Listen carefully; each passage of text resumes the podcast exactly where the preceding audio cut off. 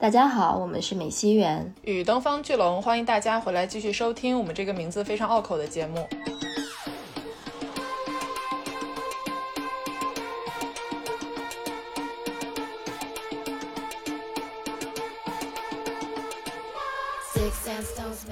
我觉得这不但不应该愧疚，而且应该愤怒。是你们把我逼到这里的，你已经使得我连娱乐都已经再也没有可能了。为什么呢？因为这个世界上根本就没有为我准备任何的娱乐产品。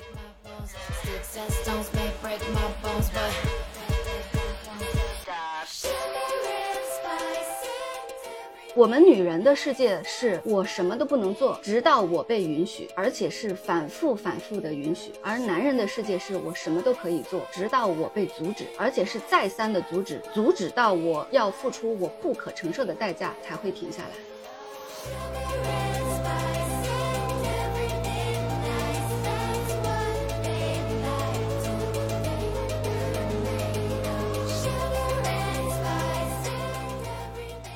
我们不可能不厌女，我们在这个厌女的土壤里面长出来的女的，怎么可能不厌女？我们遭到了这么多的关于女性的这些迫害、这些剥削、这些掠夺，我们怎么可能不厌呢？我厌女这件事情不应该是一个罪名，这是我们的遭遇。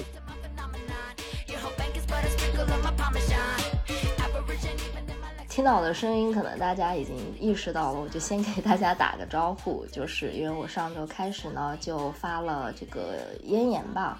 呃，然后呢现在还是在恢复期，所以今天大家会听到一个低沉又性感的袁，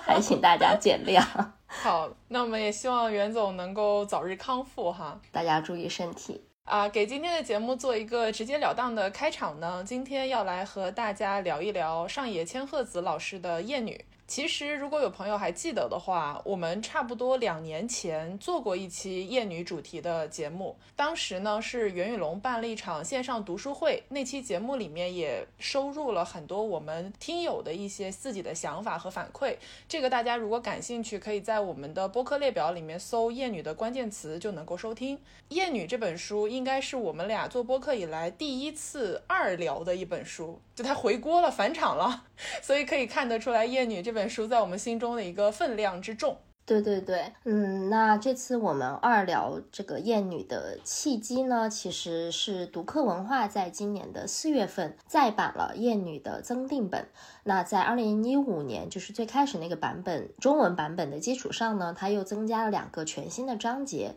然后以此为契机，我们这次也非常开心的可以请到著名作家、心理咨询师张春老师来跟大家一起聊聊厌女啊，围绕厌女从这个理论到实际应用，以及我们自身非常多的一些日常生活中的一些困惑吧。啊，那首先就请张春老师给大家打个招呼吧。大家好，我我叫张春，呃，刚才袁说的的介绍很对，就是著名的作家，著名的咨询师，嗯，哦，我漏了一个，还有著名的播客 主播张春酷酷酷，大家可以去搜一下，如果还没有关注的话，啊，现在一万多收那个关注就可以叫著名了，啊，太好了，可以可以，嗯，好，呃，对我我还有一个播客，但是我觉得我的播客应该是我的咨询和写作工作的一个延续。只是它是一个口头的写作和对话。好，嗯，谢谢邀请，很高兴能跟二位来谈一谈《厌女》这本书和相关的事情。好嘞，因为《厌女》呢是二零一五年在大陆地区第一次出版，而且从那次出版之后，“厌女”这个概念就以波澜壮阔之势席卷了我们的社会，其实成为了很多人的一个女性主义的觉醒启蒙啊。但是呢，随着时间的发展，我们也发现很多时候大家对于“厌女”的理解是不同的，或者是产。产生了一些分歧的，尤其是哈，在讨论社会问题或者是在评价一些影视剧、流行文化的时候等等，我们就会看到很多围绕厌女这个主题的争论。它的应用范围之广呢，反而导致了可能厌女这个概念它本身被抽象化了。所以我觉得我们今天就有必要先回到这本书本身来拆解一下厌女的概念。今天就是先向张春老师发问哈，如果从一个比较具体的角度来看，您是如何理解厌女这个概念的呢？我觉得厌恶女性这个性别，这就是厌女。但是什么叫做厌恶这个性别这件事情的定义，大家各有定义。那之所以围绕这是厌女或者这不是厌女来发起的这些争论，其实这种情景很熟悉。这种情景它熟悉在哪儿呢？就是其实大家都想要掌握这个定义权。那我希望我能定义它，然后你希望你能定义它，谁能定义它，谁就掌握了这个概念所含有的权利。嗯，所以我我觉得，首先争论是谈论它的一种表现。然后，其次，争论是争夺权力的表现。所以，我个人在处理这件事情上，我不会在公共场合去表示这是厌女或者这不是厌女，就好像我不会在公共场合去表达这是女权或者这不是女权一样。可能私下里我心里会默默的想，但是我的想法和我用行动去公共表达里去呼吁、去传播，我觉得这是两件事。所以你刚刚说我怎么理解厌女这件事情，首先我觉得厌女无处不在，没有任何一个人是不厌女的，然后也没有一件事情是跟厌女无关的，这是我一个非常极端的想法。但至于它究竟是怎么相关的？每一个人都在哪些事情上、哪些行为里、哪些想法上在表现着厌女？我觉得大家各自去摸索就好。嗯，其实我在这种公共发声里面，我在公共的表达里面，我所假想的我说话的对象，我的每一个观点，我都是在假设收音机前只有一个人，而不是一个组织或者一个群体，或者是一种在接收着我的观点的一些抽象的耳朵。当我想象他是一个人，当他听到说你如何定义厌女这件事情的时候，我想象的那个人，他总是我比较友善对待的那些人哈。我想象的是他对我也是善意的，这样的一些人，他会听我说话。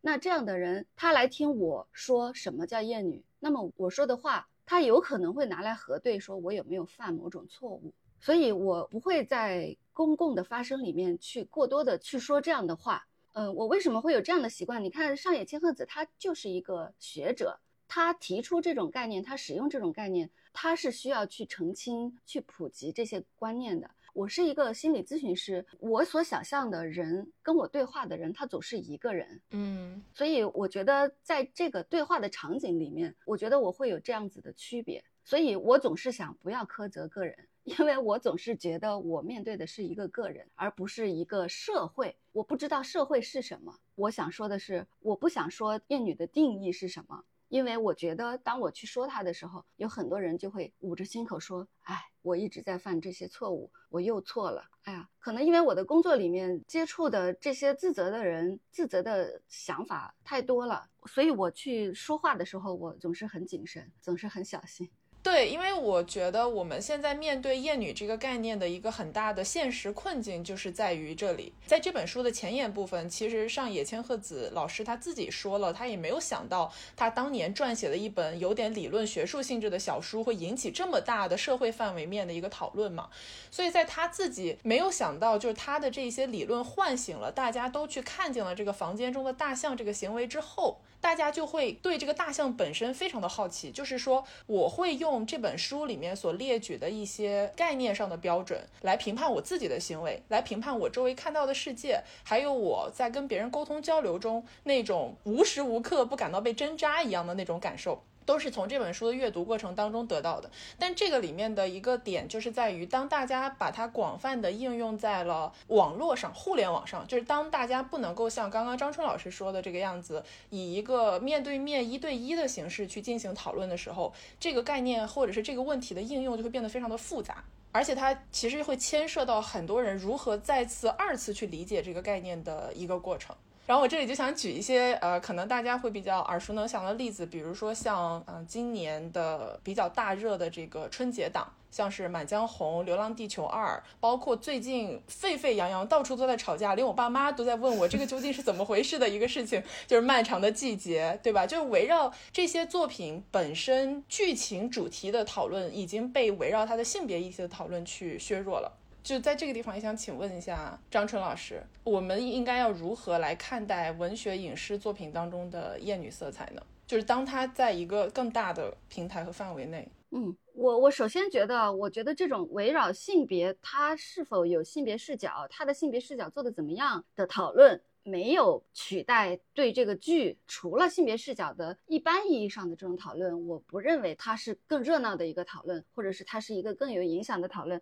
我有会有这种感觉，是为什么呢？因为因为我们所接触的舆论就是很接近。比如说，北京有一个好天气，今天天气特别好，天特别蓝，全国人都会知道。为什么呢？因为你朋友圈里总是会有很多的北京人，然后北京人呢，他们都会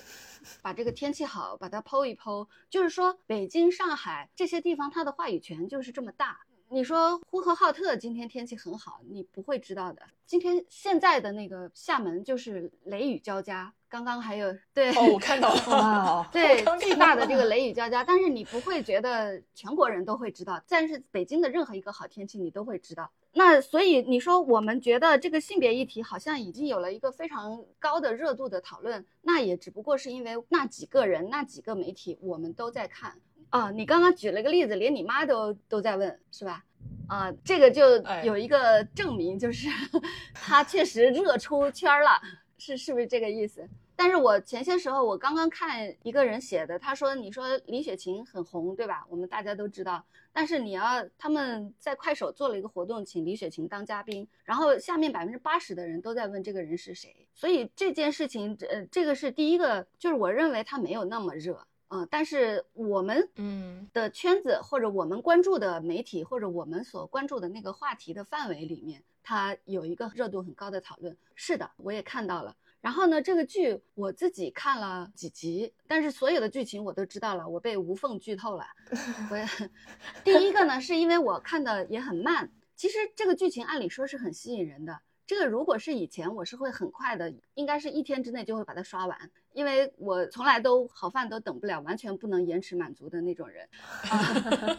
但是这个我就没有把它一口气刷完，是因为嗯有两个原因，第一是它很精彩，它有很多的那个细节嘛，这是一个。但是我觉得更重要的一个原因是我心里有一种非常不爽的声音，就是哎呀，我知道了，又是一个精彩的男人的故事嘛。哦，我我看到前两集还是几集，我就说那一个好爸爸，或者是一个就是一个人物有着巨大的改变的那种故事，那种英雄故事啊，又是一个男英雄啊，又是一个忍辱负重，然后一个看起来平常的人，这个面带猪相，心中嘹亮的这样的一个人。好了，这些好爸爸的故事我真的看了太多了，我我看前面就想，这个不就是飓风营救吗？就是飓风营救，就是他的孩子被怎么样了，然后爸爸就杀尽了这个所有的坏人，大概就是这样的故事呗。唉，我一边看一边心里在叹气，我心里想，好啦，我知道你们很厉害啦，但是跟我又有什么关系呢？我知道这个世界上不是这个世界上，是个电影里面、电视剧里面有无数的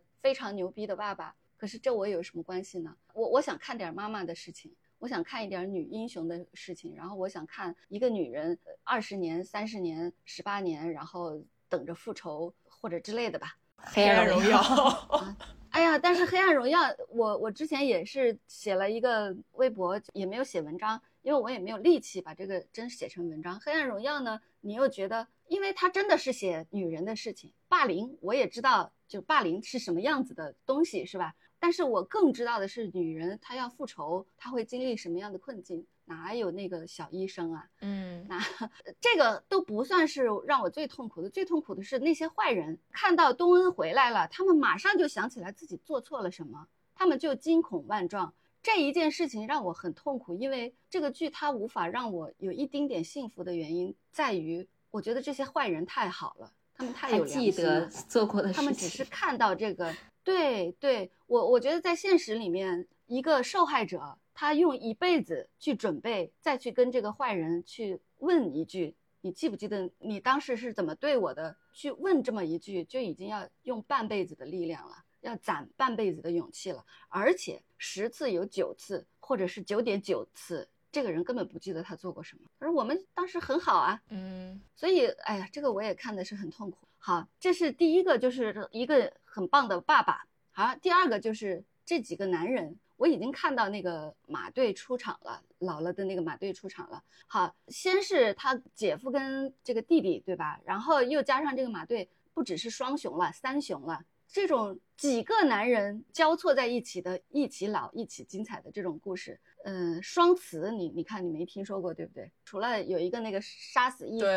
就是有一个女人的故事，那她的对手也一定是男人，他的伙伴也一定是男人。反正你就没有什么双雌，你就算雌的，就是女性的英雄故事，那也只有一个女英雄，然后剩下的都是她周围的男人。然后这些故事里面，她就可以全是男人。然后我看到的女孩就是那个被折磨、痛不欲生，然后非常痛苦、非常可怜的一个一个女孩子。呃，我知道后面的剧情她反杀了，但是你看这些，唉，它像是现实的故事，但是它一点都不现实。这就让我很很扭曲，你知道我现在，所以我看不动，所以我有一些看不动。我也觉得啊，好精彩，演得好好，这些演员好优秀。但一方面是这样子，然后另一方面，我的面无表情的另外一个我站在那里说，知道你们很厉害啦，但是跟我有什么关系？对，这是我的心情。但是我我知道也有人就觉得好，她虽然厌女，我也感觉到她厌女，但是我还是挺津津有味的，我觉得还是挺好的。然后为此愧疚，我看到你们的那个问题的提纲里面说啊，有的时候人们心里会为此愧疚。我也在看这些，你知道我现在主要看哪一种这个电视吗？我都看古偶言情剧，啊，哦，重灾区，对，厌女重灾区，对。但是我挺娱乐的，为什么呢？因为他至少他没有打着这个现实的这个幌子，这是一方面。而且呢，他就是他就说我就是垃圾。他非常的，你知道，作为作品本身嘛？对对对，他自己都知道他自己很扯，你能感觉到。他说，就是比如说，我看到了一共四十集，到了三十九集的时候，他们都已经在一起了。那剩下十集他演什么？你能明显的感觉到那个编剧、导演、演员都在挣扎，就是 还有十集，我们该怎么再给他们增加一些一些苦难，然后就是苦苦挣扎，挣扎到底。嗯，那我愧疚吗？我现在觉得我不愧疚了。在所有的这些剧里面，我去获得这个娱乐，我不愧疚了。为什么呢？因为我饿啊！如果我不吃屎，我就屎都没得吃啊！好惨哦，这个话听上去，这个比 对，呃，所以我觉得这不但不不应该愧疚，而且应该愤怒。是你们把我逼到这里的，你已经使得我连娱乐都已经再也没有可能了。为什么呢？因为这个世界上根本就没有为我准备任何的娱乐产品，我只好板着脸天天在那里讲什么厌女啊，什么聊一些沉重的、痛苦的话题呀，说的自己心里都很不高兴，然后一天到晚也开心不起来，看点古偶就想，哎呀，这也是厌女，那也是厌女，这是我们所受到的伤害，这不是我们犯的错。OK，我我们去消费这些产品，是因为我们这就是我们的伤，这是我们的遭遇，这不是我们犯的错。你看看你们把我逼到什么份上了？我明知道这个地方臭气熏天，但我还在这里获取那么一丝丝的娱乐。哎，我觉得这个话说的很很豁然开朗，非常对，是的呀，是的。而且其实这样一想，本质上就是因为我们没有选择嘛，就是因为没有选择，你只能在 像张春老师说的，在粪坑里面挑一个就你自己比较看得上的。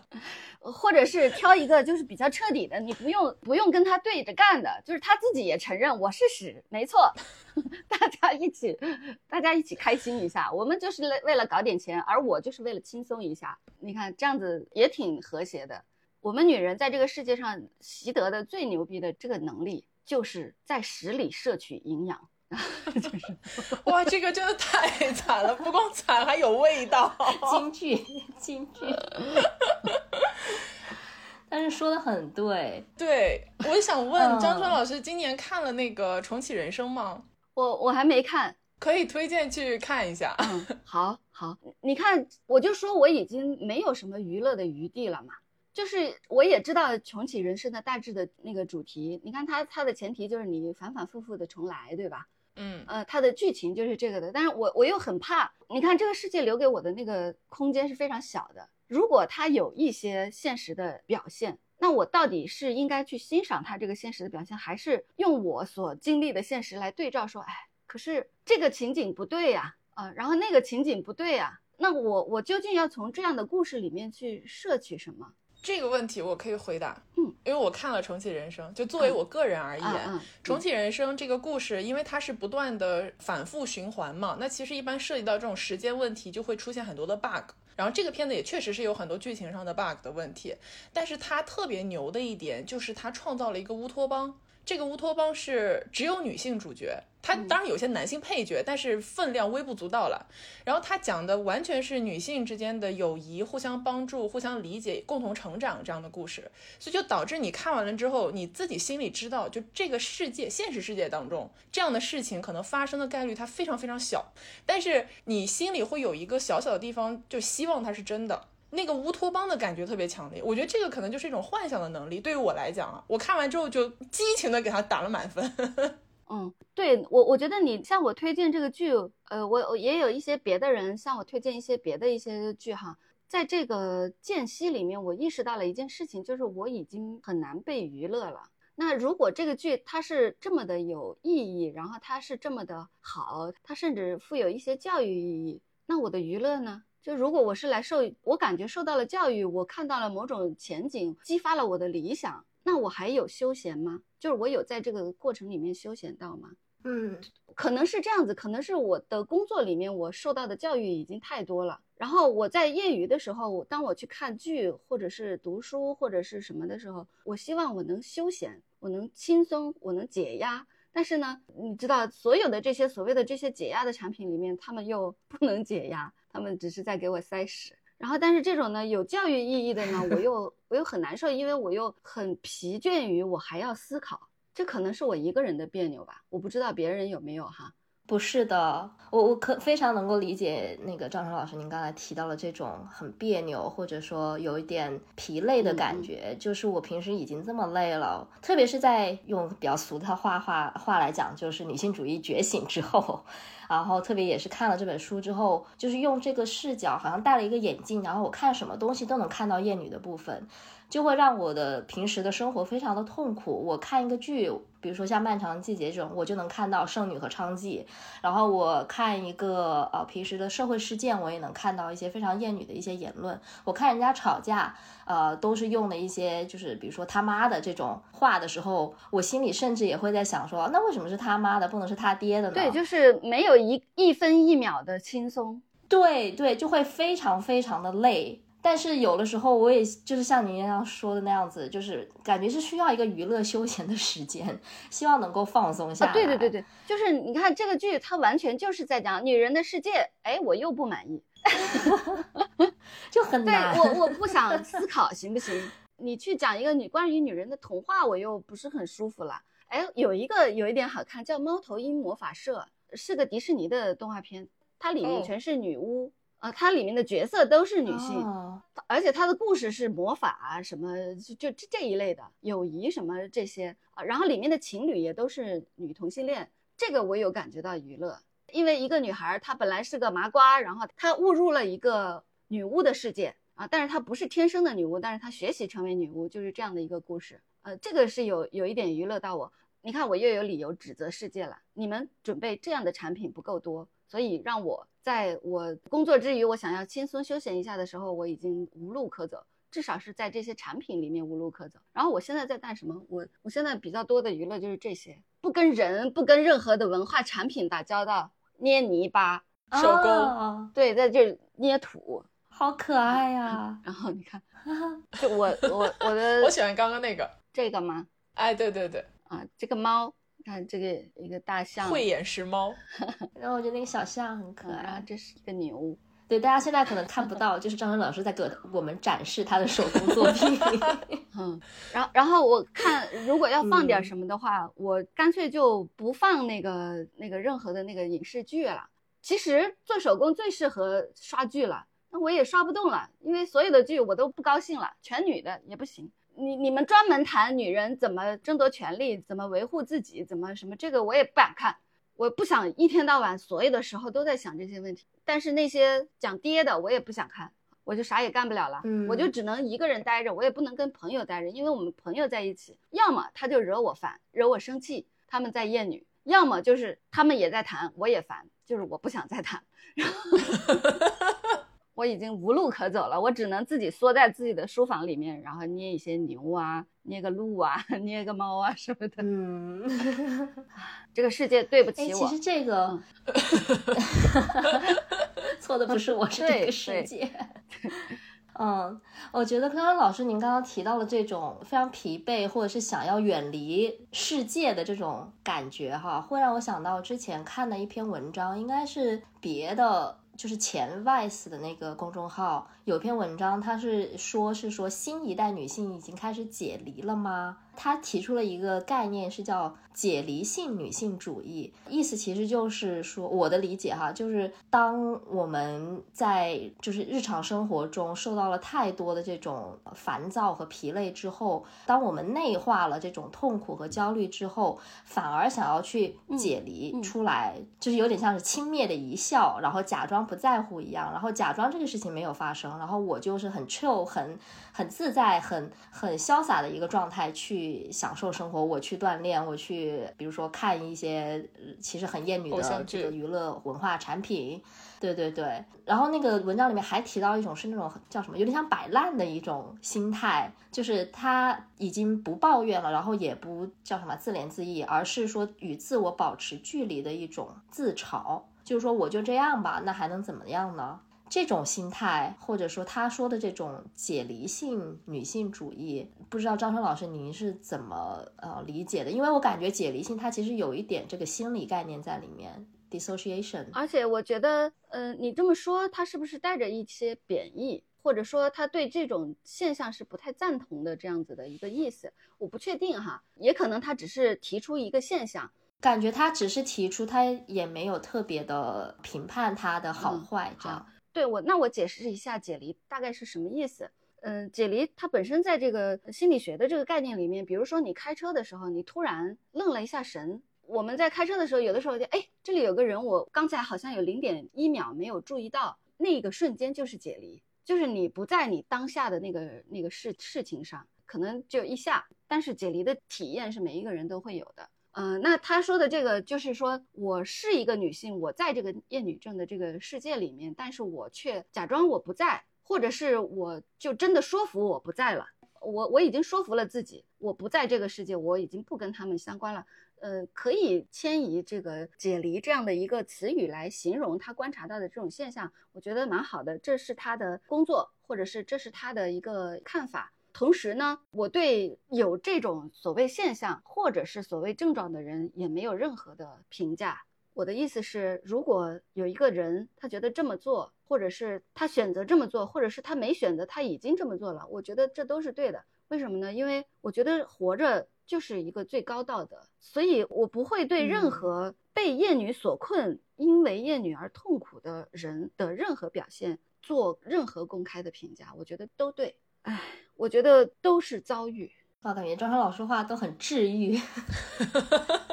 不好意思打断了你。嗯，没关系。我我看到你们的提纲里面有说啊，今天说到这个性骚扰这个话题，嗯，说到这本书新增的几个章节嘛，我们还能为性为性骚扰做什么？你如果我这个我们指的就是我们这些，我我敢说没有任何一个女人没有被性骚扰过。是的，或多或少的问题。对我敢说没有一个人例外。算了，保命，在我目之所及内，不可能有例外啊！我先说个保密免责声明。那我们如果我们的这个我们指的是我们这样的人的话，我们还能做什么？我们什么都不用做，不是说不能做，是不用做。不要想我们是受害者。如果我们这些我们受害者，我们女人本人还在向内剥削，说我能为性骚扰做点什么？我没有一句倡议，我没有一个字的说法。我觉得你想干什么就干什么，没有任何需要你做的事情，因为这件事情本来就不是我们干的，我还能为他做什么？我我去打死他吗？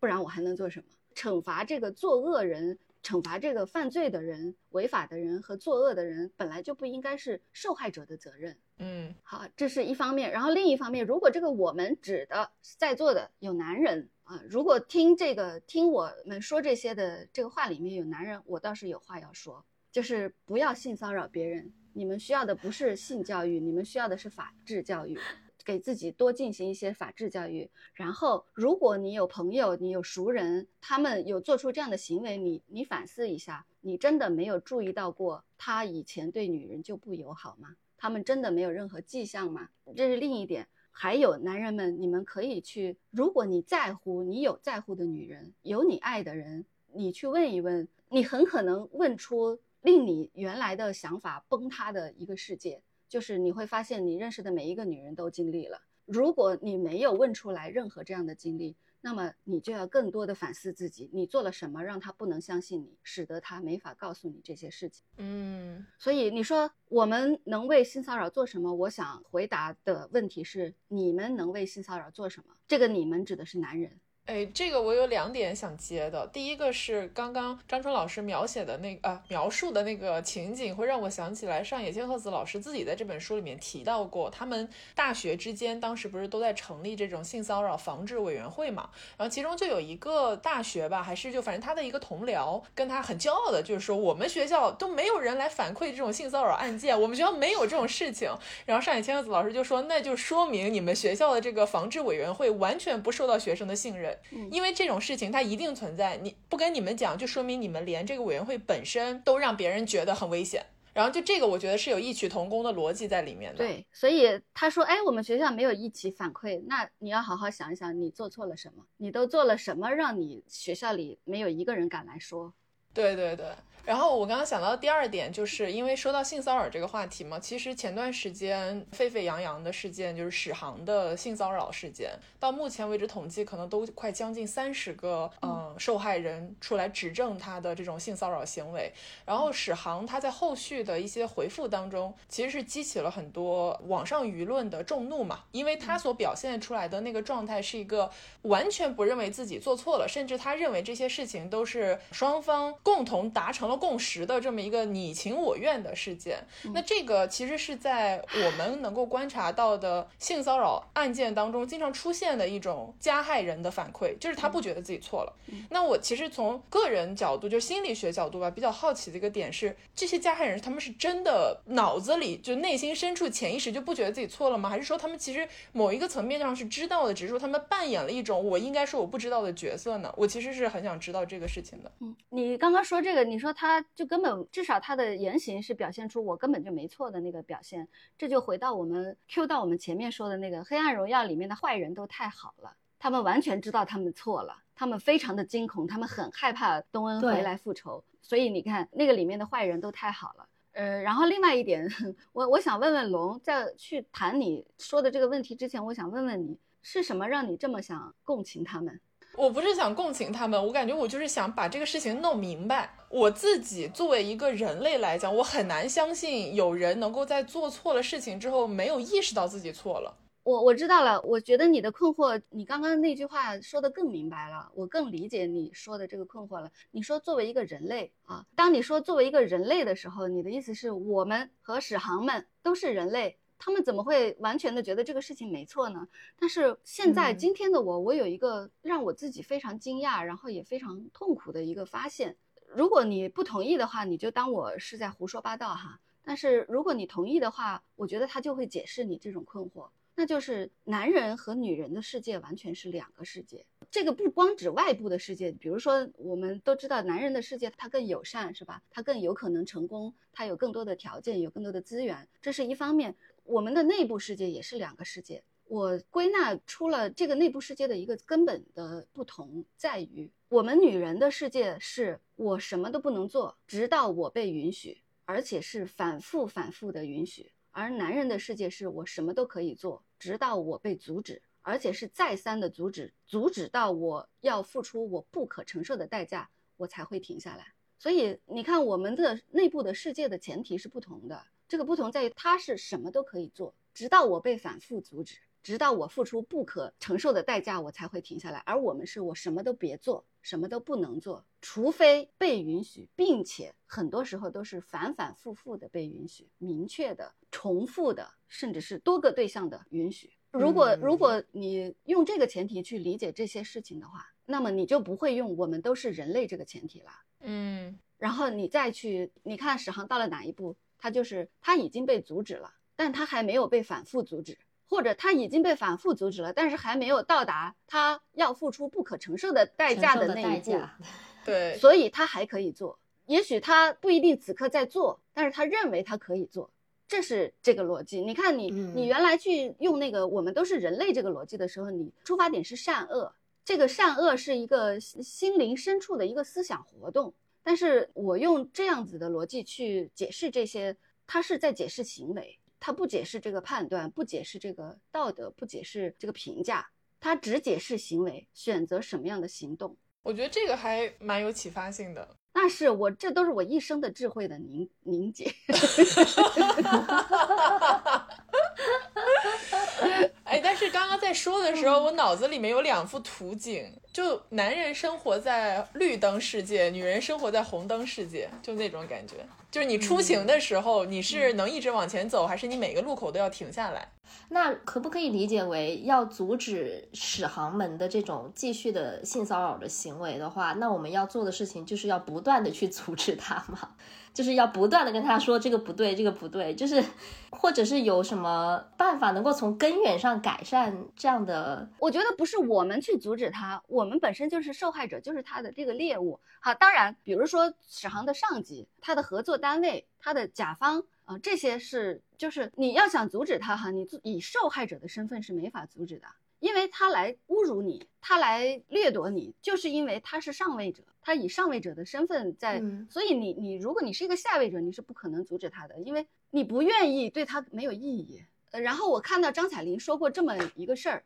就是他说你教育男孩子不能那个性骚扰别人，你不能跟他说你这么做不好、不绅士、不道德，不是这样子的。她说她的丈夫是一个加拿大人，小时候呢跟一个小女孩起了冲突，然后他遭到的这个教育是整个学校家长，然后还有对方的家长就是狠狠的修理了这个小男孩。就是你让他停下这种行为，不是说你跟他说这么做不好，不是说给你循循善诱。然后让你在良心上去理解这个事情，你看，这就是教育女人的方法。教育我们女人，你只要说我错了，我就要反省三天。哎，对。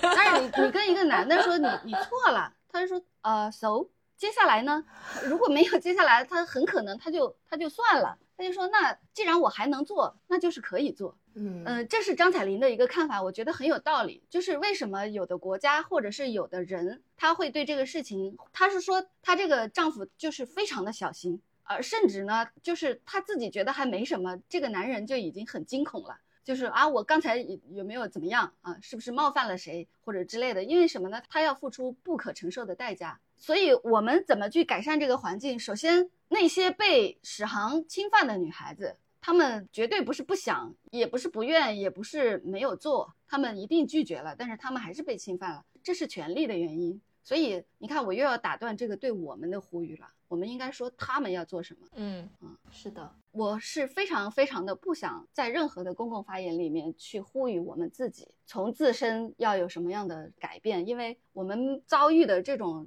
呼吁已经太多了，我们对自己的这个教育已经太多了。可是性骚扰这事儿从来都不是我干的呀，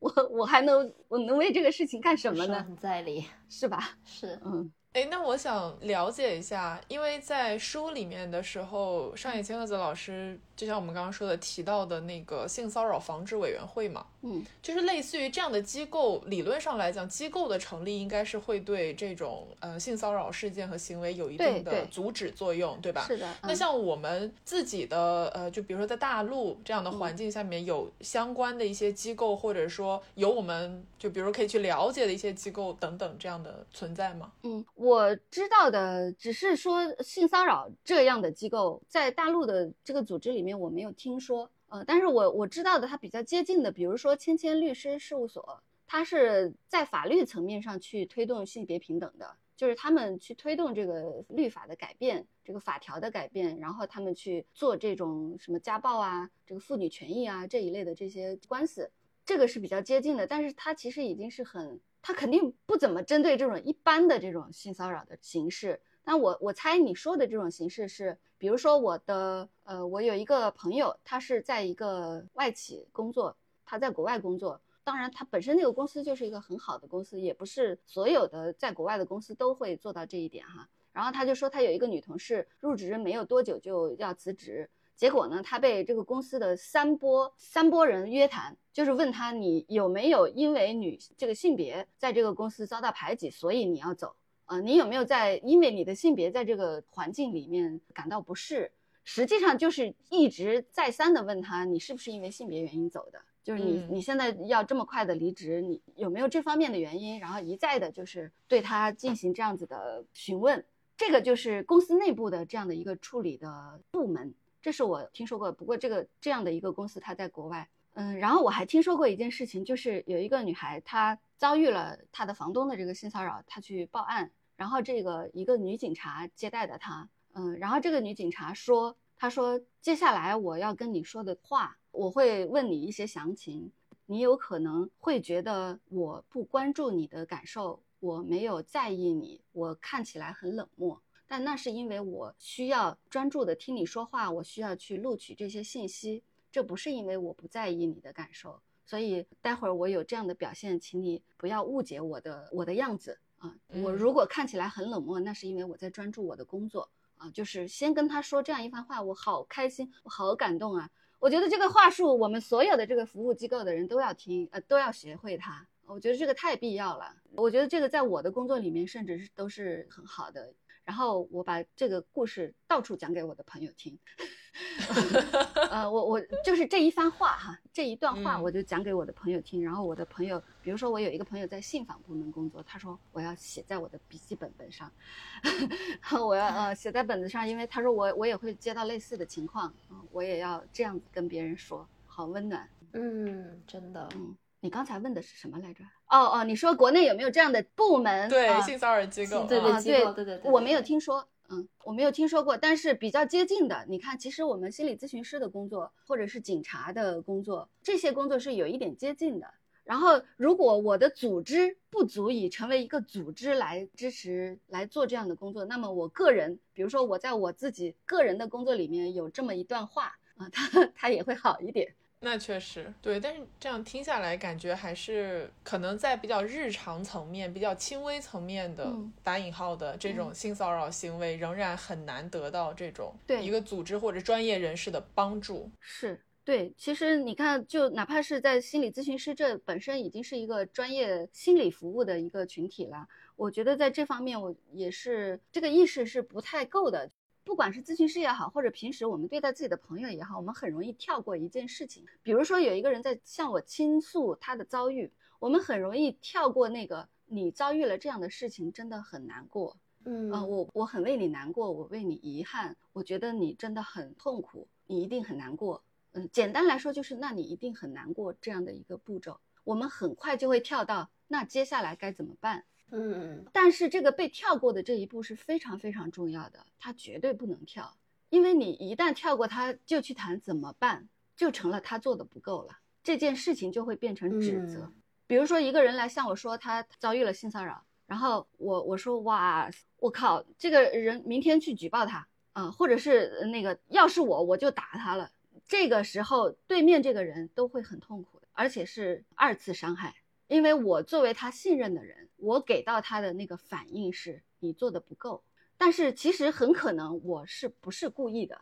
就是这个倾听的这些朋友或者是其他的人，这个人不是故意的，我只是为他的这个不幸感到非常的愤怒，我迫切的想改变这种情景。但这个时刻，我们非常容易跳掉那个前面的那一步，就是陪他去分担这种悲伤。我有一个个人感受，不知道这样讲恰当不恰当。就是我自己也会有朋友可能经历过类似于像性骚扰这样的事情，他嗯事发之后马上就会来找我说，刚刚发生了一件事情，然后我怎么怎么样。嗯但这个时候我心里面是很难受的，嗯但我有点说不出来。嗯嗯，就是我知道我可能应该要说一句，就是我很我也经历过这样的事情，然后我大概知道你现在是一个什么样的状态等等，这样你你很比较表示共情的话，对，但是我说不出来，就感觉嗯是我自己好像也讲不出这个话，我只能马上去说，那我们能怎么办？我不知道这个是只有我这样，还是说大家都会所有人都这样，所有人都这样，为什么呢？因为如果说这一刻就悲伤、抑郁的这种情绪，我们所有的人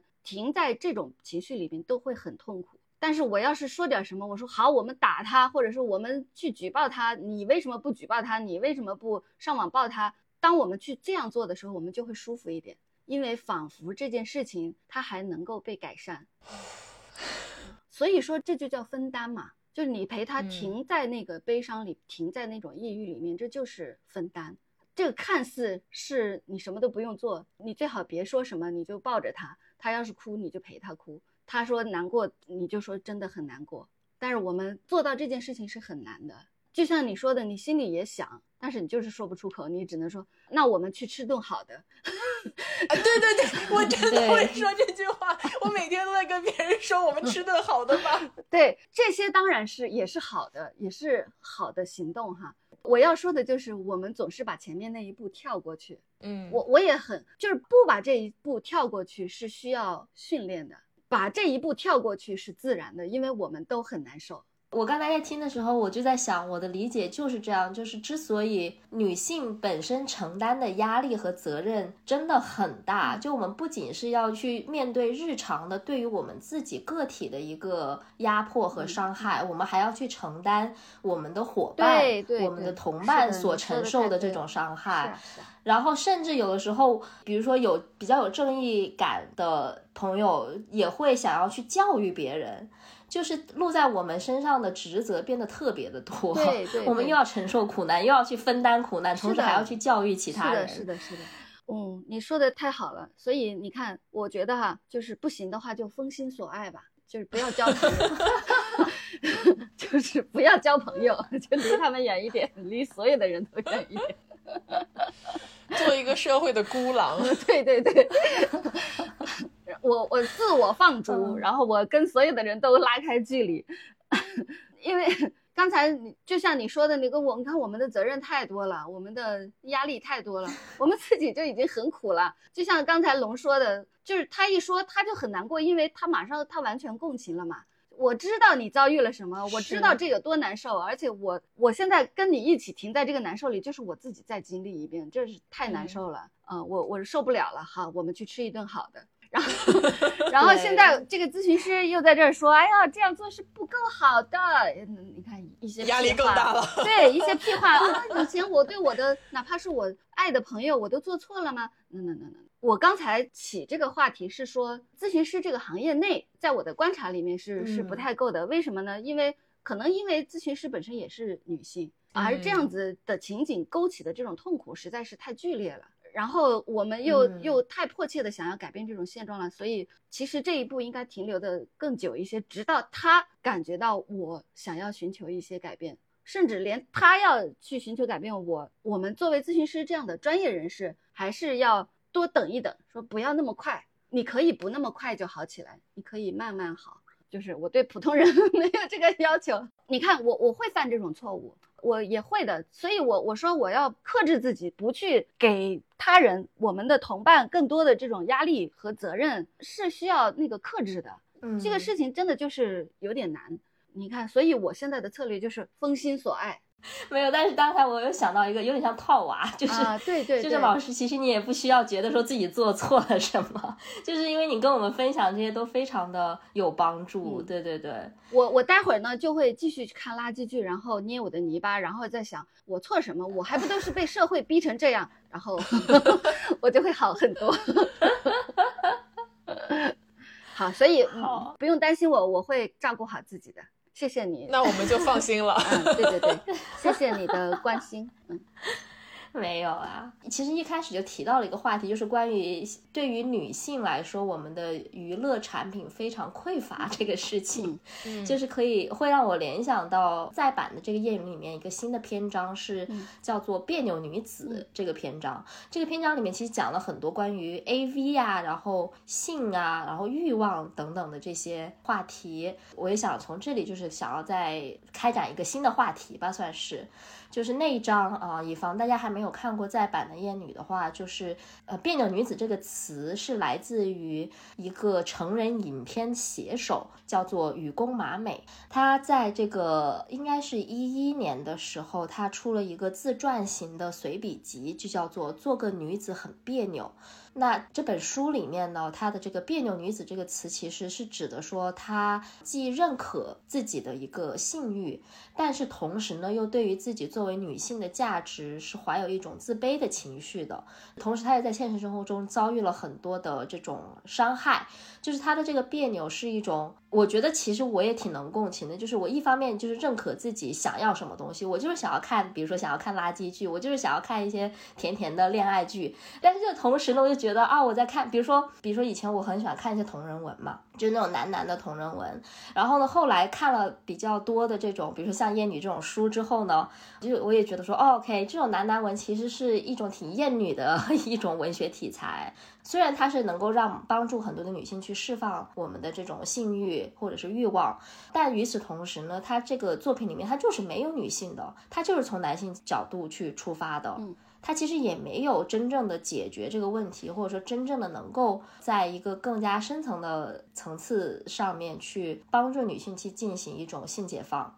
性解放最后还是男的得意。女的性解放还是男的占？有一点这种感觉，就是就这个事情，其实我自己到现在我还没有想明白关于就是同人文啊这种事情。但是在书里面呢，因为上野老师他是在日本的语境下嘛，他提到的一个呃例子是，他讲的是 A V，就关于 A V 的这个危害吧。因为很多的女性，她在知道什么是性、什么是爱之前，呃，特别是在现在性自由的这个性解放的这个大的前提下，她是降低了性的门槛的。就是当很多年轻的女子，她还没有办法很好能够去辨别什么是真正的性、什么是真正的爱之前，她就从各种的媒介学习到了何为欲望。然后这个媒介很多时候，至少是在那个日本的这个语境下，是带有极强的厌女色彩的 AV 制品。所以，当年轻的女子在学习这个欲望的过程中，她就已经内化了这种厌女的情绪。她从 AV 中去学习到如何看待自己的身体，如何看待自己的形象，那就惨，那就是一个悲剧。对对对对对，他讲了很多是这样子 AV 的一个危害吧。呃，少爷老师呢，就是也提到说，他说所谓的性解放，至少在现代语境下来说，它并不等于，并不完全的是等于女性解放。正是因为刚才所说的这点，呃，就是说解放了性的女性也没有解放。对。对对对，甚至是被更多的那个剥削，对，落入了一种圈套，呃，又是一个陷阱。而且说到雨宫马美提及的这个别扭女子的概念，它其实别扭的点就在这里，因为你成长了之后，你就意识到自己在这个圈套里面，嗯，但你已经内化了这个思维了，所以你的内在和你所在的环境之间有一个巨大的、很扭曲的关系。嗯嗯，我我觉得这个就是提出这个话题，这这个太好了。然后上野老师的这个切入点哈，就是以一个 A V 这个产业来切入呢，它本身就是一个性服务的产品。这个在日本的语境下，他说这些年轻的女孩子他们会先接触到 A V，然后用 A V 来教育自己对自己的身体的态度。这件事情我们中国可能要有一点不同，因为我觉得年轻的女孩看到 A V 的也肯定没有男的多。是吧？就是据我所知，你看大学女生宿舍不怎么会交换 AV 的，但是男生宿舍是交换的很多的。我们会交换同人文啊，对啊，对，其实这是另外一种形式的 AV，也也包括言情小说啊，言情小说其实也是，就是所有的这些，哎呀，就是我们前面提到的所有的娱乐产品，不管是针对我们的性，还是针对我我们的精神生活，我们的精神娱乐。他们都有一个共同点，就是不适合我们，就是所有的产品都不适合我们。好，然后我们根据这些产品，哦，还不止这些哦，因为我我去年一整年我都在骂一本书，叫做《战争与和平》，这个总该是个高级的文化产品了，对吧？它应该是陶冶情操的啦，我们应该从中汲取到更丰沛的营养了。好，这里面的男主呢，他经历了精彩的一生，而女主一直在谈恋爱。然后他的幸福的结局就是他跟这个经历了精彩的一生的男主结婚了。托尔斯泰创作《战争与和平》的时候，是他的夫人索菲亚的生育高峰。索菲亚十六次怀孕，生了十三个儿女，其中有五名夭折，三次流产。她生第五个孩子的时候，生命垂危，医生认为她不能再生育。但是托尔斯泰认为，生育是妇女的天职，避孕是不道德的，他仍然拒绝避孕。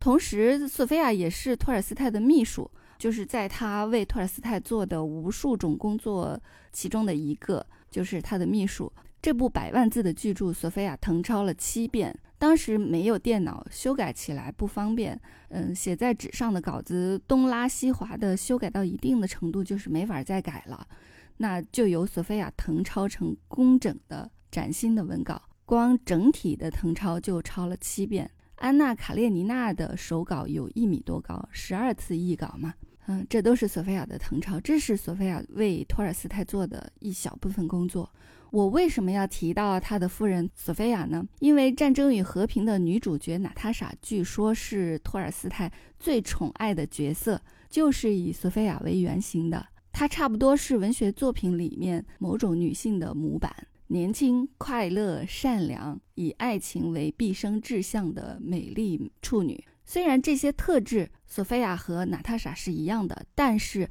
托尔斯泰没有把索菲亚的精力放在娜塔莎的身上。他没有写娜塔莎的老公不爱避孕，娜塔莎怀孕十六次；没有写娜塔莎在十八岁跟一个三十九岁的男人结婚的前夜，她的丈夫把自己的日记送给她，里面写着她过去赌博、嫖妓、性病、强奸、私通、私生子的经历。也没有写娜塔莎在婚礼当天写下日记，说我已在沙发角上一声不吭地坐着，好像刚刚被判决一样。托尔斯泰很清楚，他对索菲亚做的这一切是多么的卑贱，不适合放在一个幸福的角色身上。他很清楚，发生在索菲亚身上的事情绝对不是一个幸福的角色会承受的事情，是不幸的事情。那这不就是说一套做一套吗？一个对女人如此恶劣，甚至是下作的伪君子，我不能跟他学怎么做女人，对不对？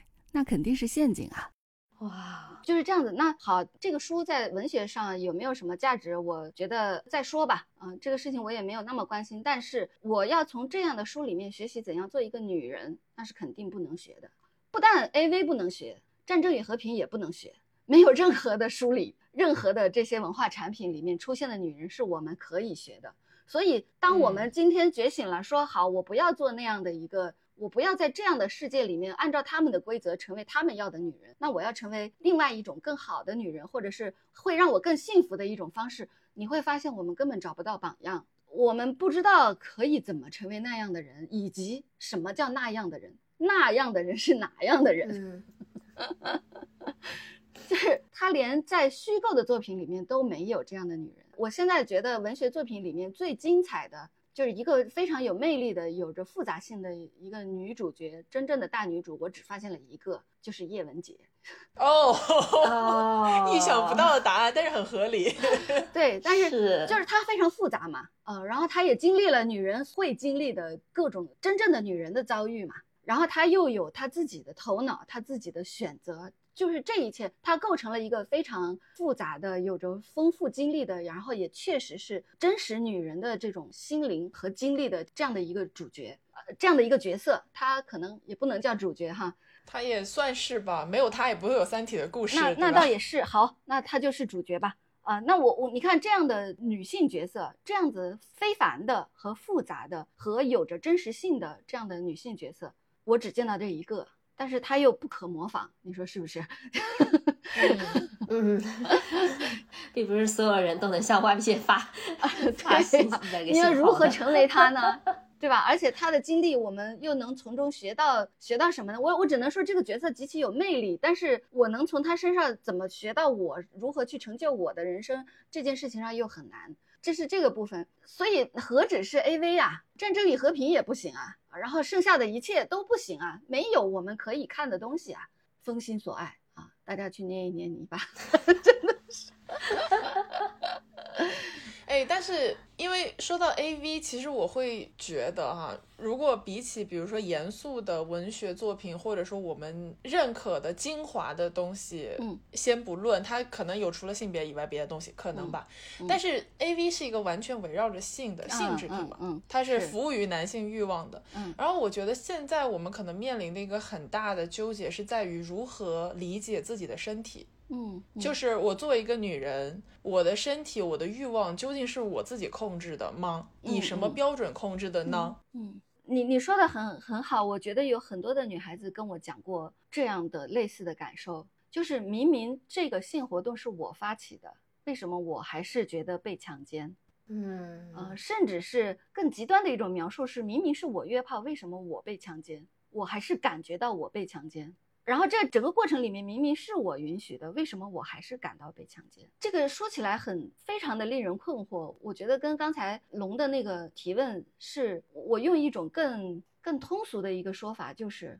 我觉得很多时候强奸甚至是我们自己发起的。嗯，我举一个例子，比如说一个女孩在她二十岁的时候，她遇到了一个四十岁以上的一个外国男人，她已经是一个很现代的女性，然后她又是一个接受了高等教育的女孩子，在那个时候她已经二十出头了，非常焦虑，为什么我还是个处女？然后她认识了这样的一个男子呢，然后她觉得这个人呢，他还蛮绅士的，他也挺喜欢我的，他好像是一个不错的破处的对象，她就去要求跟这个男人发生性关系。然后在这个过程里面，这个男人也有问她：“你确定吗？”每次她都说了：“我确定。”但是在整个事情发生最后，她居然怀孕了。然后她再去跟这个男人讲的时候，这个男人给了她一个这样的反应，就是呃，这个男人非常惊讶，他说：“你那么主动，我以为你都准备好了。”啊，二十年以后，他再提起这件事情，他的一个巨大的困惑就是：我受伤了吗？我该怎么理解我的这个经历？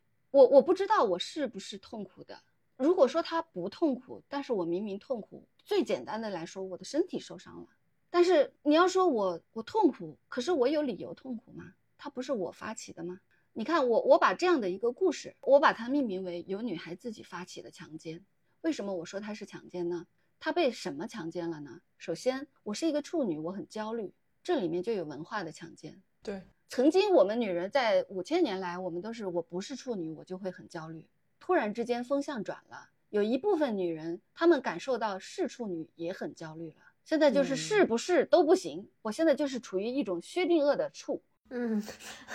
我既不能处，我也不能非处。对，啊，我会有社交上的压力，我会有自我认同上的压力。我已经受了这个高等教育了，我已经性解放了，我怎么还是一个处女？还有一种说法是我是不是没有被爱过，所以我是个处女？你看这是什么？这嗯就是文化的强奸。哇，就是我我觉得这说起来是让人心里非常非常痛的。然后第二件事情是，这个男人是一个年长的男人，一个年长的男人面对一个年轻的女人，这个女人想到你要成为我的性对象，这个男人绝对是诱捕了她。嗯，一个体面人，他就不该这样对女人。无论是这个女孩子多么的主动，他都不应该向这个女孩伸手。这是我的看法。就是你比他年长一倍，他跟你的女儿一样大，你去跟他发生性关系，这就是天然的错。这里面不存在知情同意，你至少你要等他到三十岁。我觉得这里面还有一个国家的这个差异。我们中国女孩子二十岁出头，大学生，我觉得是一个孩童，就是在这个性的认识上是非常非常非常稚嫩的。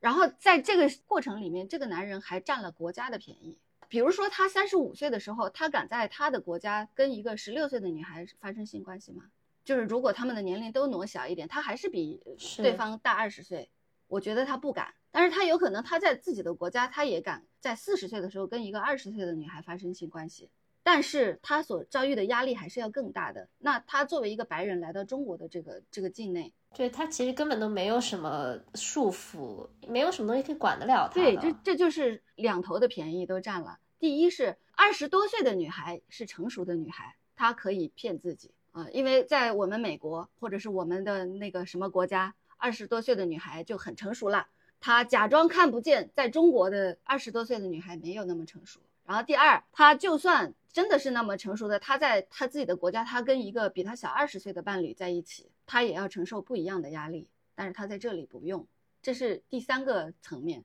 然后第四个层面，最后这个女孩已经受伤了，她还怀孕了，她要去接受流产手术了，然后这个男人居然给她的反应是：你怎么没做好？所以这是一个女孩自己发起的强奸。但这个也不是说他的错，当然了，就是这是强奸，强奸他就是受害者。刚刚说到有一个概念，其实我一定程度上是认同的，就是在中国，尤其女孩子可能就我们觉得啊，上了大学，你成人了嘛，你就应该知道外面的世界怎么样。但可能在性这个问题上面，不管是十六岁还是二十岁，我们是没有很大的成长的，或者把这个年龄再拉大一点。可能直到你第一次有性生活之前，你对这个事情完全是混沌无知的，你什么都不知道。我觉得哪怕是已经有了很多的性生活，还有可能是非常混沌的。是，那这其实是一个巨大的问题。对对，跟我谈到这些问题的也很多是三十岁、四十岁、五十岁、六十岁的女人。然后我也是在跟各种各样的女人的交谈里面，慢慢的去梳理出我自己的混沌。我们女人就是不停的在摸着石头过河。刚才说到的，我我声明一下，那是一个我的虚构案例哈，我把很多的案例的一些元素放到一起，这是一个不存在的人。好，那同时这一类的事情，这一类的情景太多了。我我觉得性就是赤裸裸的性关系这件事情上，太能体现出性别歧视、性别这个议题的各种各样的问题了。我我觉得它最尖锐的体现就是女孩被强奸了，而且有可能他自己参与了发起这场强奸，但他依然是强奸，依然是那样的受害的一个过程，而不是他的错。这个是让我对，哎呀，就是我我觉得说到这里，你们或者是听众可能都听得挺抑郁的。那我已经进入了抑郁情绪。是的。然后同时呢，今天的特别是这些觉醒的女孩子，呃，或者是她不见得觉醒，但是她觉得我是时候去探索我自己的身体了，就像刚刚龙说的那样。那在这种时候，你去接触男性，你去接触异性，你去接触性的这个关系，然后你就会不停的被强奸。有来访来跟我说，比如说有在网上看到一些女孩子在控诉自己被侵犯或者被强奸的这种经历，他就说，我觉得这个女孩是诬告。我说你为什么这么认为呢？他说如果这是强奸，那我就没有经历过不是强奸的性啊。然后我我接下来我要说一点稍微治愈一点的那个方向，来，是不是很需要？我我理解到你要怎样去探索自己的身体或者是性的关系，或者是一个女孩跟异性的这个关系，其实也包括同性的伴侣。嗯嗯，用性关系这样的一个一个媒介是一个非常好的媒介。那你要学会，或者说你要有一个理论武器，就是什么是性同意。性同意有过这样的几个阶段，一个是 no means no，当我拒绝的时候就要停下来啊，这是一个部分。然后 no means no 呢，有有一些理论就认为这个口号是不够好的，为什么呢？因为你还什么都没有做，你就要去承担拒绝的责任，这其实已经是一个不公平的情景了。嗯，就这个行为要由我来发起，对，我要说不，对，就是对方可以一直做，直到我说不。哎，对对对，那这个我就我什么都没有做，我也什么都不想，可是我就已经要承担这个拒绝的责任了。要知道，我们女的要拒绝，那可是 很难的，很难呀，太累了，每天都要拒绝呀，我们太难了。好，这是 no means no，它是不够好用的一个一个理论。呃，然后呢，又提出了一种一种理论，叫做 yes means yes，这个意思是说，这个性行为，这个性活动要由我发起，这是这个口号所提倡的这种性同意，就是我不发起就不可以发起。但是这里面又有一个什么问题呢？在我们女人跟异性的这种关系里面，尤其在性关系里面，这个该死的文化已经有了一个叫什么强奸文化，就是如果我跟一个男的在一起，我发起性的行为、性的关系，有两个可能：第一是我不敢发起；第二是如果我发起，我们俩这个关系就不太像样，因为我们所理解的性关系，那必须是强奸的，必须是霸总，必须是壁咚。而且就我一个人知道也不够啊，他是不停的在发起强奸的呀，他会不停的试探我要不要啊什么什么的。这个里面有一个很重要的，就是我们女性去发起起这个性行为的时候，也有很多的时候，我也有听到很多这样的情景，你是会被惩罚的。比如说我刚才举到的那个例子，其实这就是他就被惩罚了，这是一方面。然后另一方面，比如说我也有听到很多这样的案例，就这个女孩说，我只想要非常简单的性。我就是那个主体，我去寻找一些来陪我做爱的这个对象，但是这种时候你知道会发生什么吗？太他爹的有意思了，那有多有意思呢？就是他说好，那个今天可以可以做吗？呃，男的说好，我过去。然后来了呢，这男的说我不想做爱，我今天想跟你聊天。你觉得你觉得他在干什么？你你你觉得这是在干什么？我认为他觉察到了，在此情此景里面，我不是那个霸总了，我不是那个猎取你，我能够成为那个性的主体的那个人了。那么我就要夺走你，你现在想要性，我不给你。哎，我跟你谈感情，夺回权利。还有那种就是听说过很多啊，就是呃，我我只想打一炮，但是他就要跟你说聊他的一生。我有一个朋友就说，我真的很希，我我他说我真的很希望我认识的每一个男人都是哑巴。他说我真的一个字都不想聊。哦哦，哎，这漫长的季节，对不起，我一定要 Q 一下，就是漫长季节。张老师不知道你们看到，我有看到，就是最目前来说最受欢迎的一个男性角色，人气最高的。对，我觉得这个就很能说明情况啊，这就是现实，真的就是现实。然后，对，你看，这也是他们去夺回权力的一种方法哈。就是你看今天的这个约会市场上，确实有一些女孩，她说好，我要我要去寻找我成为主体的那种性的关系，我正在去实践这种关系。但是他们可会了，他们可精明了。他们马上就感觉到了，嗯，哎，你这个人怎么满脑子就想着这些事儿呢？我们聊聊天不好吗？对，他们会站在道德高地审判你，真的好，这就是你看，yes means yes，我发起的信，你会被惩罚，然后你很有可能要跟一个男的要聊他的一生，然后聊了三个小时，好不容易能打一炮了，然后他还说今天的房费我们俩 A 一下，哦。就之类的，你知道吗？哎，你看，这就是这个 yes means yes 的难以应用的一个地方。这个你真的要发生这个性的行为，你去发起，它很有可能也是失败啊。当然了，你你看，你可以把我刚才所提到的所有的案例都当成是我，好吧？就是就是别人都说如果那个如有雷同，纯属巧合。不，我我现在就是说如有雷同，不是巧合，全是我。好吧，就是一般人们不都说我有一个朋友什么什么，我不是就是举的例子都是我，你就这么认为就行了。好，那 那然后你会发现这样子的 yes means yes 也行不通，就是真正的性同意是，我觉得这么说就很好理解了。性同意不是一次性同意，不是我们俩约会一见面，我们去开房，接下来你就什么都可以做。你现在拆了我的头发，你就要问我。然后你就要问我，我能解开你的扣子吗？我现在可以摸你这里吗？我可以摸你那里吗？你每次都要问，就是我说 yes 的意思是现在 yes，不是说从现在开始后面都 yes。嗯，性行为依然由对方来发起，同时你要每一次都问我，那这个事情要怎么去执行在自己的这种性的探索里面，对身体的探索里面呢？很简单的一句话，我的天哪，这真是我一生智慧的结晶，请大家抄本子把它记下来好吗？我们今天真的好赚啊，真的。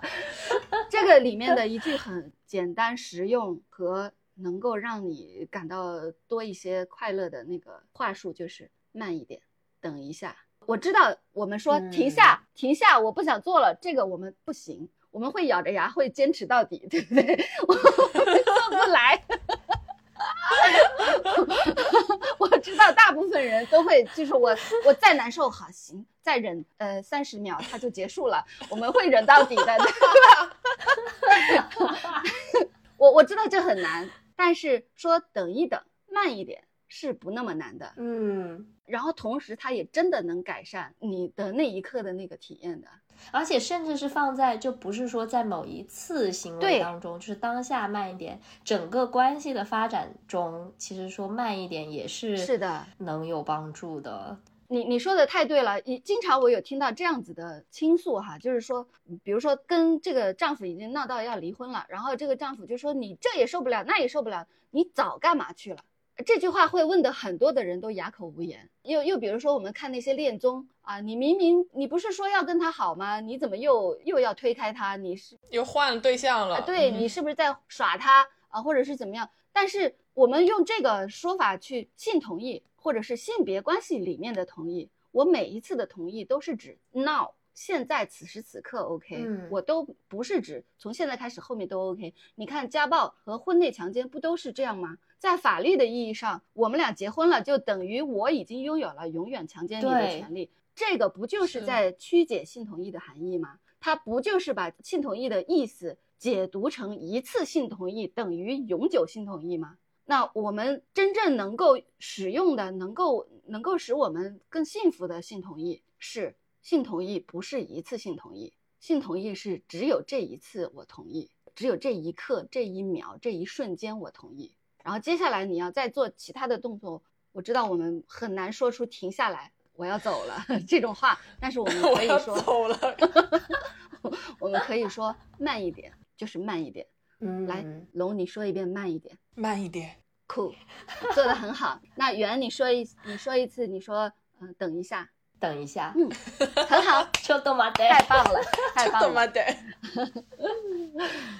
但我这里想问一个可能有点题外话，但是我一直以来的一个好奇。我最想听这种问题了。嗯，我们在观看一些色情制品，不管是 A V 还是同人，还任何题材的这种内容的时候，其实经常会出现那种半强迫型的性行为。嗯，但是其实有很多的女性受众是从这个过程当中能够获得快感和找到自己的欲望所在的。嗯。然后很多人，我看过一些文章，就会说他们对这个事情有很强烈的内疚感。你就说是你呗，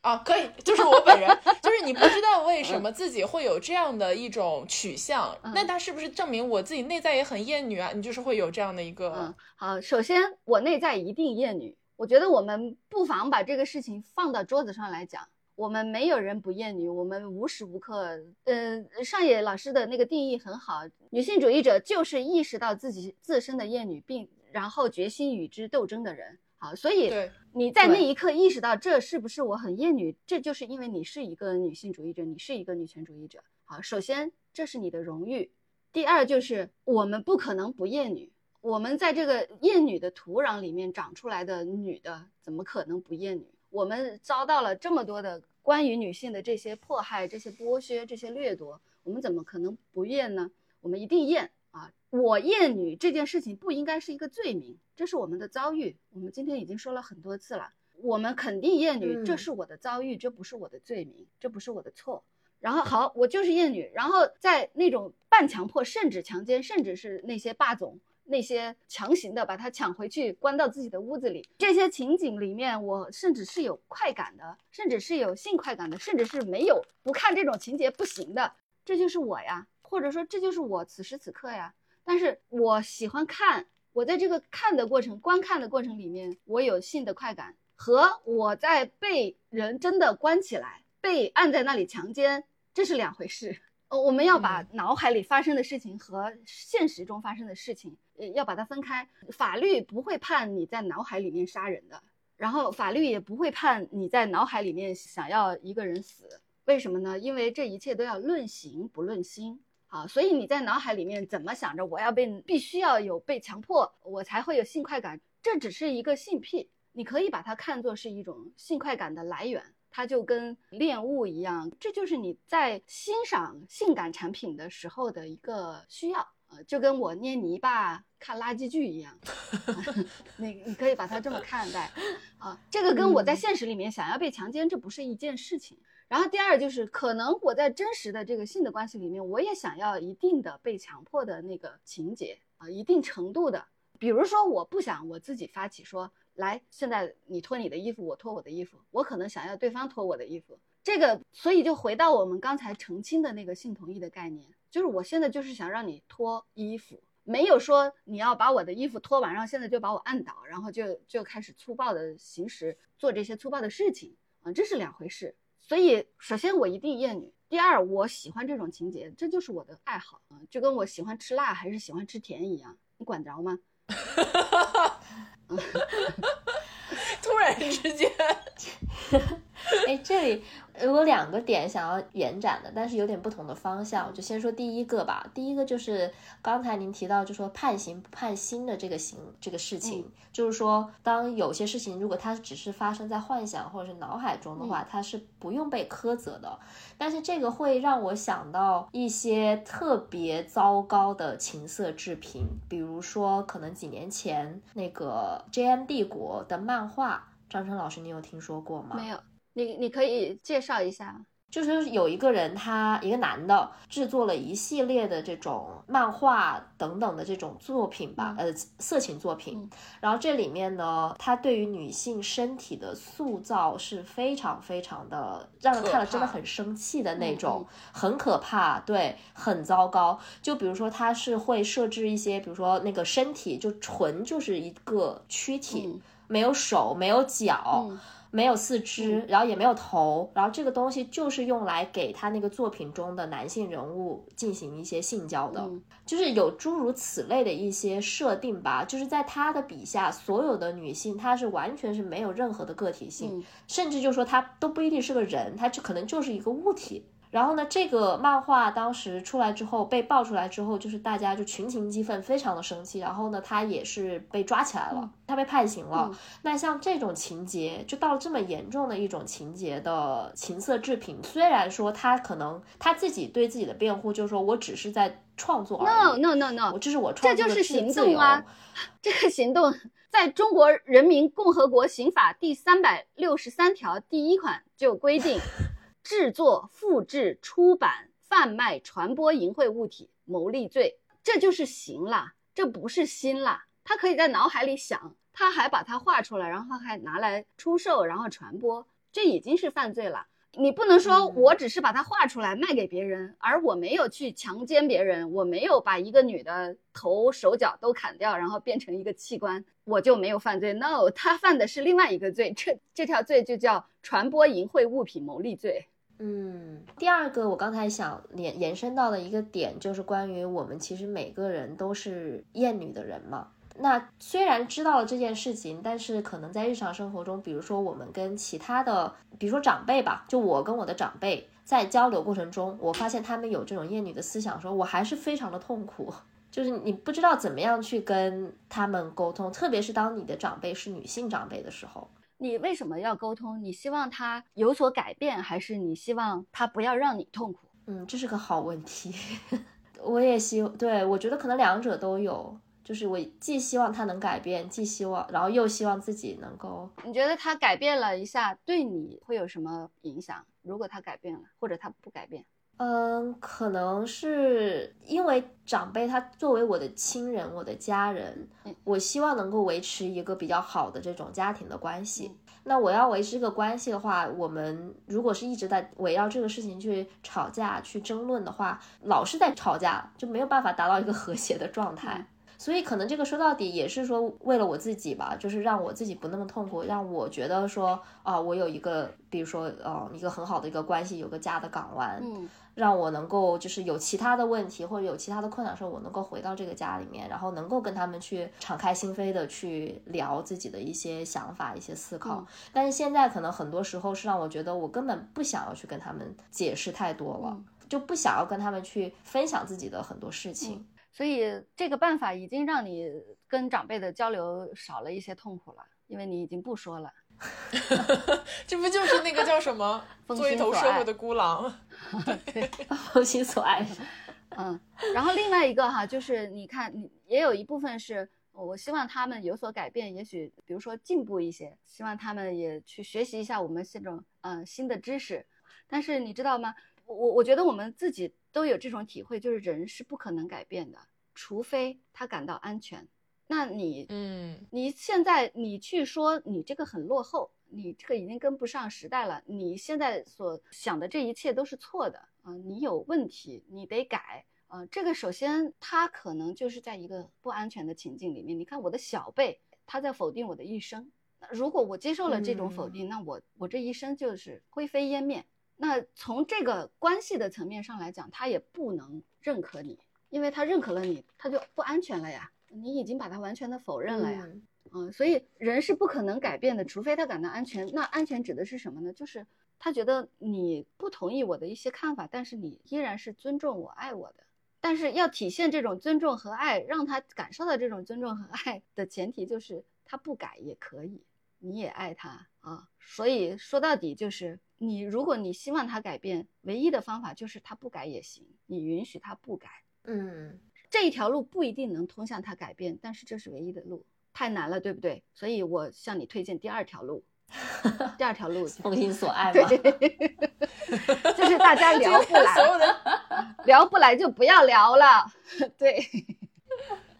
嗯，就像刚刚袁说的，就是他已经不跟长辈说这些就好一些了，也因为一说就要吵架，大家都要为自己这一生辩护，为自己的理念。嗯这是对啊，那你看你，你活了区区二三十年，你就在想着我这是对的。你觉得他活了五六十年，他不用维护他自己的这个一生的信念吗？是对吧是，这对他来说也是也是一个，就对我们每一个人来说，你去接受这样子的观点，他都是一个先把自己碾碎，然后重建的过程。而他他要碾碎的，你要求他碾碎的，可是他经历了五十年、六十年的人生啊，这比你二三十岁去经历的这一切，你要把它打碎重建，嗯要难得多得多。而且你看，你有这么多的朋友，你有这些媒体，你有这么多的人可以讨论，你有这么多的途径去学习，他有什么呢？嗯如果他有了这些想法，他连朋友都没有了。嗯，我觉得说的很对，就是从其他的女性长辈的角度来说，的确是是这样的。对啊，他这样活也有他的道理，他不改一定有他的道理。是嗯我们不想被他同化，他也不想被我们同化。对，其实也是不改也没关系。是啊，迅速的接受了。我们需要别人改变的话，我我觉得唯一的前提、唯一的方式就是你要允许他不改，你不改我也爱你，这是他更需要的爱吧。但是你不改我就不爱你，这是我们更需要的爱，这样也可以啦，我觉得也没什么。反正从不同的爱中选项可以选对一个。对对，就我我就说你现在让我很难受，你必须给我改啊！你就算心里不改，你表面上给我改一改，我在家的时候你给我改一改，要不然我就要跟你吵架，你也没有好日子过。你看我们为什么不 在一定的范围里面 做一些 做一些表面工作呢也也 OK 啊？我觉得也可以。或者你就是不服，你说不行，我必须要把它带进时代的洪流，我觉得也可以。你有余力的话，你当然也可以这么做。余力可能没有了。嗯，对，因为我们每个人要去做的事情，都是想做对自己有用的事嘛。那我现在我忍受他不改，比我去敦促他改要难得多啊、那我就是要去干这个事情，嗯，嗯，我觉得也 OK 的。是的，好，所以目前为止，我们在那个提纲里面，你们想谈的都有聊到吗？哇，我现在脑海中爆炸四百个问题了，已经。就已经没有再想提高了，啊就是已经很丰富了。对对对，嗯嗯嗯，是。但是我们就在此按下暂停键，然后准备。我我觉得今天的这个谈的这些内容也已经非常非常的高浓度了，就是信息量很大了。是的，是的，对，当然我们理想状况是希望这期节目能有比如四个小时、十个小时，就是一直永无止境的聊下去。哇哦但是节目是有限制的，所以今天就只能聊这么多内容。但是最后作为收尾，升华一下本期节目的主题来讲的话呢，就是如同本书的书封上面所写的那一句话一样，也是刚刚张春老师提到那句话：嗯女性主义者就是意识到厌女症而决意与之斗争的人。嗯 这句话是一样的。我觉得在我这是第二次读这本书，因为它是再版的嘛。嗯，我在第二次重新把它完整的读了一遍的时候，有感受到第一次不同的那种很强烈的力量感。是的，是的，就是对于我自己来讲，读这本书本身就是一个治愈的过程。嗯，它告诉了你生活当中你可能很多没有办法命名的、自己解释不清楚的事情，嗯让你更好的能够去剖析自己，看向自己的内在究竟是怎么想的，我有哪些地方可以做得更好。虽然我们都说女人不应该反省自己，但其实我觉得反省这个功能本身是我们很强大的一个能力，然后是很多人所欠缺的一个能力。嗯，这个说的很好。你说的是很多男的，我只是没有说明。嗯对，但是我觉得这本书本身的存在，它的内容就是一个很强烈的力量，所以这个力量就是我们推荐给所有人都去读一下。嗯，我的一个补充一点的感受就是，嗯、我觉得读这本书让我有一个很安慰的地方，就是我不是一个人。哦，对，就是原来我遭遇了这么多的痛苦，这么多无法言说的东西。对，已经有人对把它总结出来了，对对，已经给它命名了，然后再传播了，然后人们都在谈，有很多的伙伴在谈论这种痛苦了，这个是让我觉得很安慰的这本书的另外一个功能。感觉有一种只要翻开这本书，大家就已经构建了一个交流的桥梁，是的不管最后这个沟通本身能走向何方，但的是，你你说的太好了，就是虽然我们在表面上封心所爱，但是我们可以通过 读同一本书来达成这种精神上的交流，嗯，来感受到我们是在一起的。哎，对对对，我最后的最后分享一个超级小的故事，嗯。这个真的超级小。总的来讲，就是我听说一个朋友 A，他有另外一个朋友 B，完了这个朋友 B 年纪也很小，完了这个朋友 A 跟朋友 B 聊天的时候就聊到了说你喜欢什么书什么作家，然后这个朋友 B 跟我素未谋面，我们这辈子也不认识，但这个小女孩就说哦我喜欢上野千鹤子，我特别喜欢她那本《夜女》，然后我听到朋友 A 给我转述这个故事的时候，我当时就有一种哦这个世界上又有一个人在读《夜女》。就那种感觉是我不认识他，但是我好像已经就是他的朋友。我还以为你说那个他们都喜欢一个作家，我以为你要说我呢。嗯，但是我不失望，你说出这个上野的名字，我 也不失望。好，希望那个我们这次听到这个这个节目的那个听众，他们会互相核对，说我有一个喜欢的播主或者是作家，他叫张春，然后把这个消息告诉我。对，一定的大范围嗯推广，就大家可以去搜索张春老师的老师的网名，好像一直都是张春酷酷对对酷是吧？微博也是，是然后播客也是，公号也是，嗯，对，公号也是，嗯。如果我来再补充一点的话，就是我觉得今天聊下来一个很大的一个收获或者说感受，就是没有一种形态的女性主义者。我们作为女性，其实有很多的活法；作为女性主义者，也能有很多的姿态。其实没有一个完美的统一的答案，我们自己能够自洽，这个是最重要的，也是最好的。哎，说的非常好。是的，你说的太棒了。我觉得统一的答案这样子的思维、这种思考方式、这种逻辑哈，它本身就是一个男权的逻辑，就是只有一个正确答案，只有一种完美的活法，嗯，只有一个好的，然后剩下的都是不好的，成王败寇。呃，这本身就是一个嗯男权的思考方式。所以你说的太好了，你真是一个地地道道的女权主义者。对 对对。好的，那我们就不拖延了。然后嗯感谢张春老师今天能跟我们来对谈，期待今后还有更多的机会，我们真的超级期待的。是的嗯好，我我也很高兴来这里跟你们谈话，然后跟你们的听众交流，然后我也都会悄悄的去刷你们的评论区的。好的，大家踊跃评论 好吗？对对对，我 我我这个人是特别的脆弱的一个人，就是我特别的喜欢收到别人的反馈，就是你会有什么想法，有什么你印象深刻的地方，有什么你的评论，然后你有什么想吐槽的，我都会特别的关心。好的，那我们就期待一下大家的评论啦。好，也很高兴认识你们，你们两个都超可爱。谢谢。好，对，也很高兴能够认识张晨老师，这次真的很开心。嗯，好，那在节目的最后呢，啊、我们还要特别感谢读客文化为袁宇龙的听友准备了独家的赠书福利。啊、只要大家在小宇宙的评论区留下你关于厌女，或者是本期节目以及可能张晨老师提出来一些观点，或者是你想要跟他聊的一些话题，都可以在我们的评论区里面留下你的想法。那我们会在六月十六日之前抽选三位幸运听友，送出读客文化出版的这个《厌女》的增订本。对，或者呢，你也可以去我们的官方微博“美西元与东方巨龙”，带着你的感想转发本期袁玉龙的微博的节目，我们会再在微博里面选两位朋友送出这次的新书哦。好的，啊，那么来给大家做一下下期预告。下期呢，六月二号我们将上线一期我们筹划了很久、策划了很长时间的 呃节目。这个节目是什么呢？就是一个打响我们想做的新系列第一炮。这个新系列是什么呢？就是迪士尼公主系列。我们想做一个可能长度时间长度比较久的这么一个新的栏目。那在这个里面，第一期节目毫无疑问，主角将会是新上映的小美人鱼。我们会围绕着小美人鱼这个故事、这个 IP 它一路的发展、这个角色的塑造等等一系列的渊源，来给大家讲一讲小美人鱼。没错，最后呢，如果大家喜欢我们的节目，想要给我们打赏支持的话，欢迎在爱发电平台搜索“袁宇龙”，成为我们的赛博赞助人哦。我们会每一个月在上面发一些赞助人独家的内容。如果想要加入我们的听友群的话，就可以在公众号“袁宇龙”后台回复“听友群”三个字，就可以获得加群小助手的二维码啦。嗯，那就感谢大家的收听，我们下期再见。